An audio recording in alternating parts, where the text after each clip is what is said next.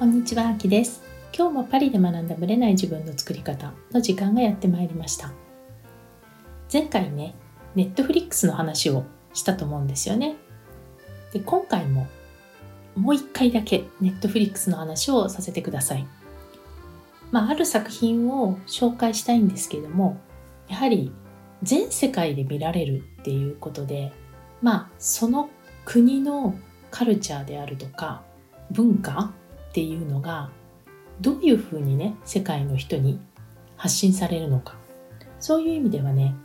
非常にね面白いなと思います。なのでまあ俳優さんたちもよく言ってるんですけどもテレビのねドラマに出るよりネットフリックスとかねそういうコンテンツの方に出てしまった方が世界への影響力は非常に大きいと。そういう意味でねやっぱり、まあ、今は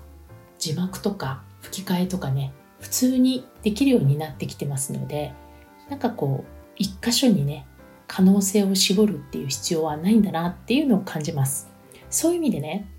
日本のオリジナルのドラマが、まあ、どういうふうにね他の国に伝わってるのかっていうのもこう見る上でね観察しがいがある話だなと思います。で今回ねお届けしたいのはサンクチュアリっていう、まあ、聖域と書いてサンクチュアリっていうドラマなんですね。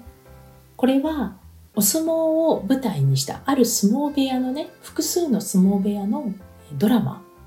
まあ、ある不良の少年が、まあ、親方にスカウトされて、まあ、相撲部屋に入ってそこからだんだん強くなっていく。でもそこにはいっぱいドラマがあって何にもしなくてもねもともと強いわけだから、まあ、あっという間にちょっと上まで上がるんだけど、まあ、つまずいてしまう。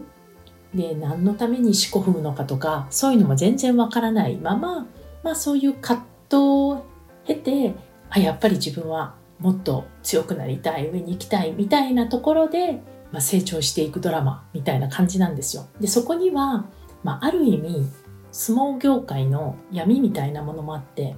まあ、結構そういう意味ではねリアルに描かれている、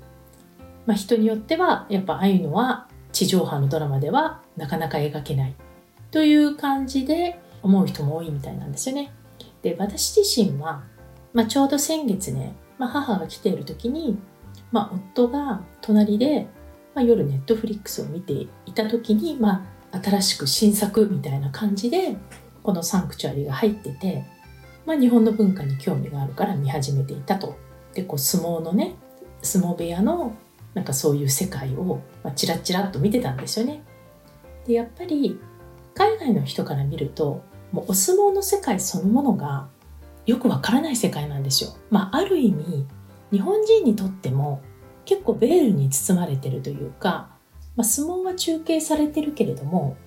でも相撲部屋のしきたりとかね細かいことあとそのしきたりは分かっていてもどういうふうに生活しているのかとかそういうのって全然、まあ、知る機会があまりないと思うんですよね。でそういう意味では私自身は逆にね、まあ、お相撲をまあまあ見てたっていうわけではないけれどもまあ両親が好きであの相撲のね場所の時には必ず夕方 NHK で相撲を見ていたっていう感じなんですよ。なのでまあ大体誰が横綱でとか、まあ、そういうランクぐらいは分かっていたと。で誰が強いかとかねそういうのもまあまあ分かっていたという感じなんですけどもまあ非常によくできているというか細かくできている。で私は後からね YouTube の、まあ、Netflix のところでね内幕みたいなことをね対談したりとかそういうのが、入ってたのでちょっと見たんですけれども撮影がね結局2年半かかったと。もちろんコロナのことがあったからただでさえ伸びたっていうことなんですけど私よく知らなかったんですけどあのお相撲部屋の俳優さんたちのうち相撲出身の方は2人しかいなかったんですね。あとはもともと俳優さんでお相撲の役を与えられたと。なのでそういう意味では一から体作りをしなきゃいけなくてでそのためにやっぱ1年ぐらいかけてるんですって。で、まあ、目標体重とかまず100キロは超えなきゃいけない。でもただ太ればいいってもんじゃないじゃないですか。やっぱりこう相撲の力士としての体にしていかなきゃいけないからこれもやっぱトレーナーさんと合わせてやっていったんですって。で主人公の人はまあ本当に一番最初の頃ってぷよぷよなんですよ。でそっからシーズン1が終わる8話ぐらいになると結構筋肉隆々にもなってきてるんですね。力士。なんだけど筋肉もついてる。で実際に、まあ、ちょいねネタバレすると指で懸垂するところがあるんですけどあれがなんか最後のシーンだったらしいんですけど結構残ってみんなの撮影が終わった後もこう残されてね筋トレやってた。みたいなことは言ってたのでやっぱり役プラスアルファ体も作っていくっていう感じだったそうです。でねその本当にお相撲さんみたいな体してるからびっくりしちゃったんですけども逆に言うとお相撲出身の人ももう引退してすごい痩せちゃってるわけですよ。だからお相撲出身の人も実際25キロアップしなきゃいけなかったとかねそういう話が出ていたりまたお相撲さんは相撲のことはわかるけど役作りのことは全然わかんないじゃないですか。なのでお相撲のやり方とかぶつかり方とかねなんかそういうことは分かっても会話になると全くできないみたいなところで結構大変だったという感じで言ってました、まあ、そういう意味ではね非常に見応えがある日本人が見ても見応えがあるドラマじゃないかなと思いました。であれこそがやはりこう日本初じゃないと届けられないまずテーマだしあと、まあ、ただの裸の男がねぶつかり合ってるだけでしょ。みたいな層の人たちってまあいるわけですよ。お相撲さんの世界を知らない人にとっては。でその世界がどんな風に、まあ、要はサンクチュアリーですよね。見えないところでねどういうことが行われてるか知る機会になった。だとしたらねいいんじゃないかなと思いました。なのでねそういう意味ではこう日本初のねなんか文化をテーマとして挙げているっていう意味では私はね、うん、これはねとても期待しているっていう感じがします。同時にまあ終わり方がねえっていうところで終わったので、まあ、どう考えても2はあるんだろうなと思うんですが、まあ、対談とか見てる限りでは俳優さんたちまた体戻ってるのでまた一からやり直すのかな？みたいなね。なんかそういう意味ではねなかなかハードなドラマじゃないかなとは思います。そういう感じではねあの、まあ、シーズンどこまで続いていくかわからないですけど、まあ、少なくとも、まあ、1で終わるってことはないわけで多分まあ2のね期待っていうのはあるんじゃないかなと思います。そういう意味ではね、まあ、日本オリジナルの作品が海外ではどういう扱いになってるのか。っていうのを見るのは私はね非常に面白いんじゃないかなと思いました。私自身は日本語で見て一応フランスの字幕をつけてでこういう表現の時にあこういうフランス語使うんだとかね。一見わからない言葉とかあるわけですよ。例えばね前見た映画の時に日本の映画を見た時に「行ってきます」「行ってらっしゃい」とかっていう言葉が普通にねフランス語の字幕で見たんだけど私全然気づかなくて。で子供たちに後からね「いってらっしゃい」ってフランス語で何て出てたって聞いたらないんですよ。日本語の単語っていうかフランス語の単語はないんですけどもでも「また夜ね」みたいなそういう表現が「いってらっしゃい」とか「行ってきます」の中で使われてたと。そういう意味ではねやっぱりこう翻訳のね視点から見てもやっぱり日本のドラマがねどういうふうに他の言葉、まあ、英語とか他の言語で訳されてるかっていうのもねなかなか面白いんじゃないかなと思います。それでは本編スタートです。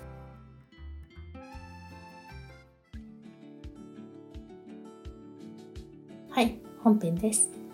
実はですね今、まあ、この配信がされているタイミングだと思うんですけども久しぶりにね Seven Days の、まあ、ノートで3倍速で願望を加速するチャレンジ7日間っていうのをやっている最中なんですね。でまあ今回もたくさんの方が参加してくださってノートってどういうことなのかとかね願望を叶えるってどういうことなのかとかそういう話をしているっていう感じなんですよ。でまあそのアウトプットが、まあ、バンバン上がってきてると。でまあ集中してね7日間やるタイミングのものなので非常に、まあ、集中的というかね短期集中って感じがするんですけども、まあ、逆に短期集中で学ぶことによってこう一気にインストールされていくっていうとこもあるんじゃないかと思います。で大抵の方は原理原則が分かったからもうあと一人でやるっていう考え方の人もいると思うんですけどもその裏にはどういう意味があるのかっていうのが案外分からず表層的なね言葉だけで分かったつもりになっていてで実は自分の中に落とし込めないで終わってしまうというケースもあるんじゃないかと思います。これは私自身のね自戒も込めてっていう感じなんですけどもなので、まあ、その辺の体感をねもう一回したいということで、まあ、過去参加された方もね新たに参加してくださってるっていう方も結構いらっしゃるんですね。でまあ大抵の方が言うのは2回目を受けてやっと分かってきたということなんですよ。もちろん話してる内容はそんな大きくずれてるわけではないし、まあ、ある程度ねコメントを見ながら私も話すことをねいろいろ書いたりするんですけどもでもその時に集まったメンバーの視点視野質問によって考え方っていうかね反応の仕方も私変わってくるのでそういう意味では、まあ、その時のメンバーのね悩みとかメンバーの人が感じる問題意識によってこうみんなのね視点がね違った形で相乗効果として現れるっていうケースは結構多いと思います。なのでまあ質問に答えるライブとかもやったんですけどもやはりその時のみんなの質問っていうのは誰にとってもね必要な質問聞きたい質問だったりあこういう視点で考えるのかっていう質問だったりまあ、質問自体がね有益なものなんですよね。でそういう問題意識をやはり持っている方あとはそういうのを素直にね受け取ってくださる方えやばいこれはまずいでしょうみたいなね自分の中でこう反省してみたり反芻してみたりすることによって書き方が変わったりとか自分の願望への目の向け方が変わってくる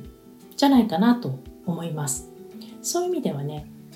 まあチャレンジはただ講義をするんではなくてその時のねアウトプットを見たりあと、まあ、質問を見ることでそのメンバーだからこそのね楽しさが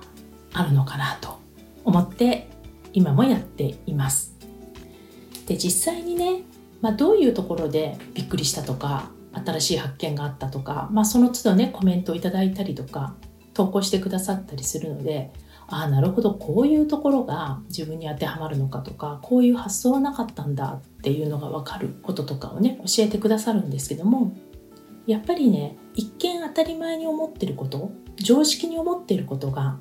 自分の可能性を広げる時には全然常識じゃないんだなっていうのを少しでも感じてくださればいいなと思ってます。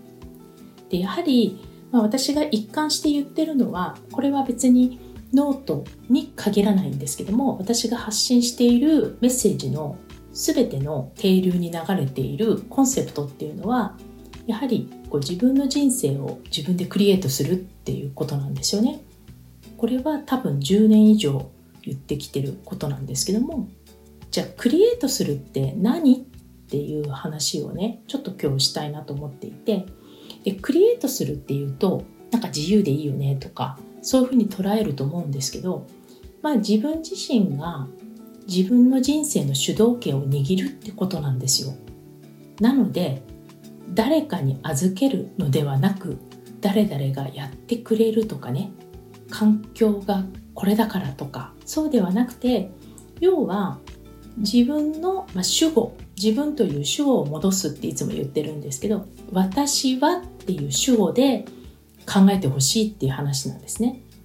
で主導権を持っていくっていうことは、まあ、自分のやりたいことゴールとかビジョンとかそれに向かって行動していき、まあ、積極的にね自分の人生を現実として形作っていくっていう感じなんですよ。でこれは他人とか外部がどんな環境どんな状況であっても何とでもなるっていう話なんですね。環境がこうだから。もちろん私は環境の強さっていうのもすごく感じてるんですね。その環境だからこそできるっていうのもあるし。でも環境だけに頼っているとその環境が作れなくなった時あるいは変わってしまった時、まあ、それは社会的な変化とかね人間の価値観とかそういうのが変わっていった時に結局戻るのは自分自身ってことなんですよね。なので自分の能力とか、まあ、パッションとか価値観とかそういうのに基づいて自分自身の人生をね設計して現実化していくっていうことなんじゃないかなと思います。でこういう話をするとまあみんなそういうふうになりたいっていうしそういうのを目指してるっていう方は非常に多いんですね。誰だって自分の人生を自分でクリエイトできるようになりたいっていうふうに言うんですけどもじゃあそれにまつわるマインドセットって何かっていうのをいくつかねあるんですけれどもでもまあたくさんの項目を挙げるよりも一番大事なことだけをね今日はここだここでお話ししたいと思います。とにかく自分の人生の主導権を握って自分に主語を取り戻して自分のやりたいことを現実化させていくマインドとは何かっていうともう一つしかなくて自分の人生において自分自身が責任を持つことなんですよ。なので自分の人生に責任を持つと決めない限りは主導権は握れないってことなんですね。じゃあ自分自身の人生に責任を持つというのはどういうことかというと他人とか環境のせいにしないってことなんですよ。能力が、ね、足りなかったりあるいは、まあ、誰でも使える要素って限られてるじゃないですか、まあ、能力的なもの時間的なものお金的なものいろいろみんな条件があって制限がある中でなんですよねでもこの中でどういう選択をするか結局自分で決められるんだと自分の選択と行動に責任を持つと全部物事が主体的になっていくって話なんですよ。これできないんです。私には難しいんです。時間がない、お金がない。こういう環境だから無理。誰々さんがこう言ったから、誰々さんがいるからできないとかね。なんかそういう自分の外側に理由を求めてしまう限りは自分の人生に責任を持つってことはできないってことなんですね。で実際にはノート術のねこのチャレンジの中でもどういう視点でやればいいかとかね結構話しています。自分の持っている講座とかでも話していると思います。自信がないとかね、まあ、そういう話もよくするんですけどもうこういうのも自分の人生の主導権をどっか自分の外側に預けてしまってる証拠なんですよ。自信がないということで動かなくていいとか自分のことを責めてあるいは相手の悪口を言って安心できるんですよね。でもこれも自分で選んでるんだって決めるのって実は非常に怖いことなんですよ。でも正直自分の人生に責任を持つっていうのはそういうことじゃないかと思います。だからこそ、そういうことができるようになるためのマインドをトレーニングしたいっていう、まあそういう位置づけでノートとかね、まあ、他の講座をやっているわけなんですよ。だから、もともと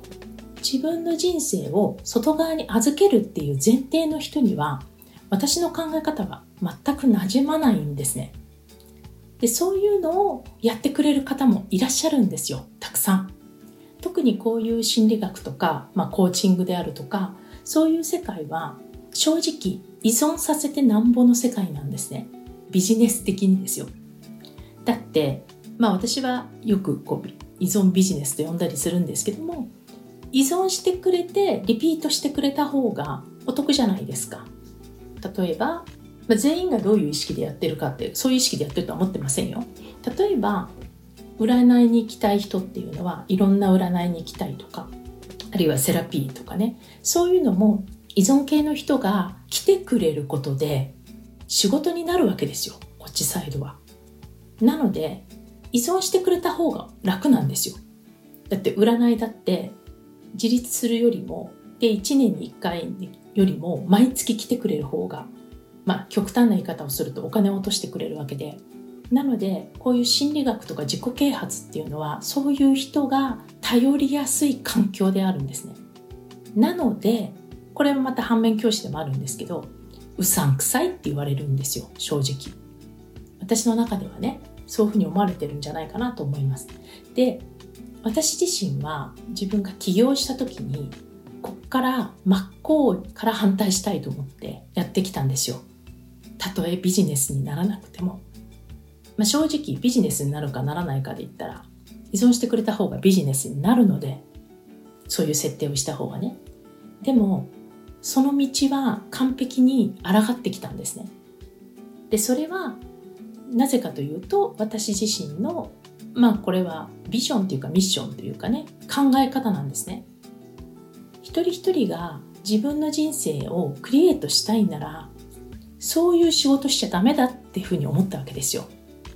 で私自身がやっぱり何か辛い時があったとか、まあ、人間関係で悩んだりとかゼロではないわけですよ。毎日ありますよ。で人のせいにしたくなることもいっぱいありますよ。でなんで自分にはできないんだろうとかね悩むことだってありますよ。だけど一点だけはいつも自分の中で意識してることがあってでそれはもう絶対人のせいにしないっていうことなんですよね。自分を恨んでもいいけど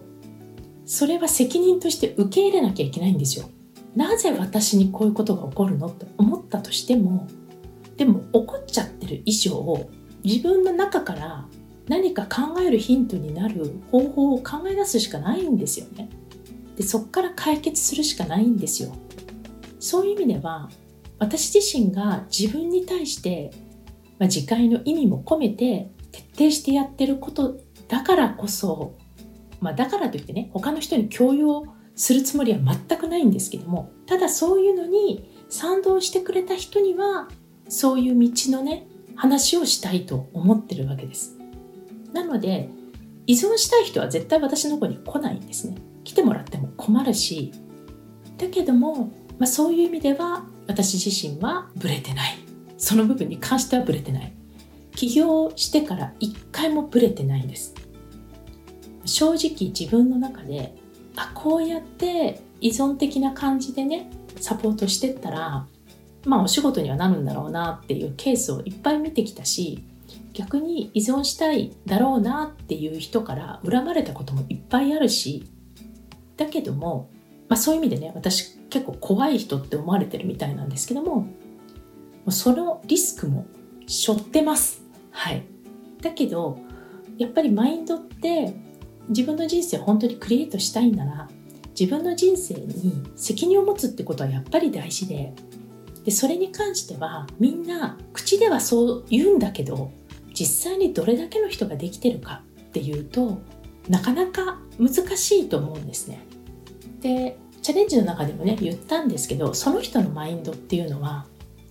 全部見た目と言葉に全部出てきちゃうわけですよ。で私はセッションの中でそういうのを感じる能力をまあつけてきたのでセッションの中でどういう言葉をこの人が使ってるかで結構アンテナがピーンと張るわけですよ。でそういうのがだんだん、まあ、慣れていくとライブのコメントとかねあるいは私へのメッセージとかでその人がどういうスタンスでどういうマインドで私にくれてるかっていうのも大体わかるわけですよ。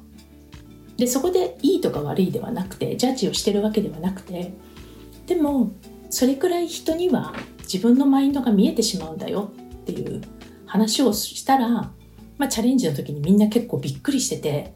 恐ろしいみたいな。でまあ私はそっから、まあ、自分の使っているね言葉をまず変えていきましょうみたいな話をちょっとアドバイスさせていただいたんですけどもそういうことも含めてやっぱり自分に責任を持っていくっていうことは大事なんじゃないかなと思います。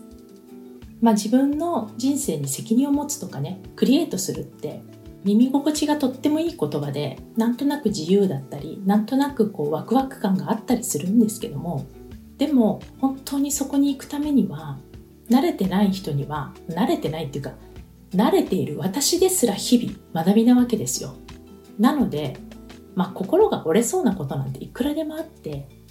でもそこはその人の持っている覚悟だったり意思だったり価値観だったりあるいは目指しているゴールだったりそういう視点で見続けていくっていうのは大事じゃないかなと思います。はい。ちょっとね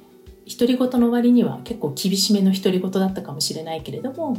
ただ楽しくワクワク気持ちのいい言葉でね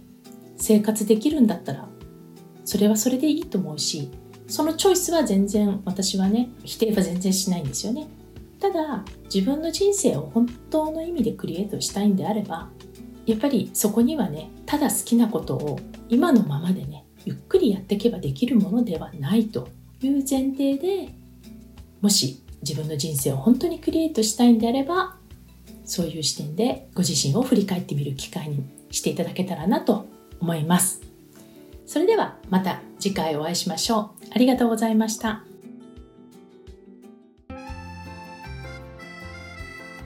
いつも聞いてくださりありがとうございます。この番組は日本時間の毎週木曜日の夜配信されています。同じく木曜日、日本時間22時から30分、Facebook グループのパリ式願望実現ラボというコミュニティで中間ワークのライブを行っています。こちらはノート術の実践ライブ、パリ式願望実現するためのマインドという願望実現が加速するコミュニティです。アーカイブでももちろんいいのですが、ライブで参加されるとより効果が高いとの声をいただいています。時間が合う場合は、アーカイブよりライブでぜひご参加ください。参加されると、ノート術の教科書というプレゼントや他の特典もついてきます。パリ式願望実現ラボは概要欄のリンクからぜひご参加ください。よろしくお願いいたします。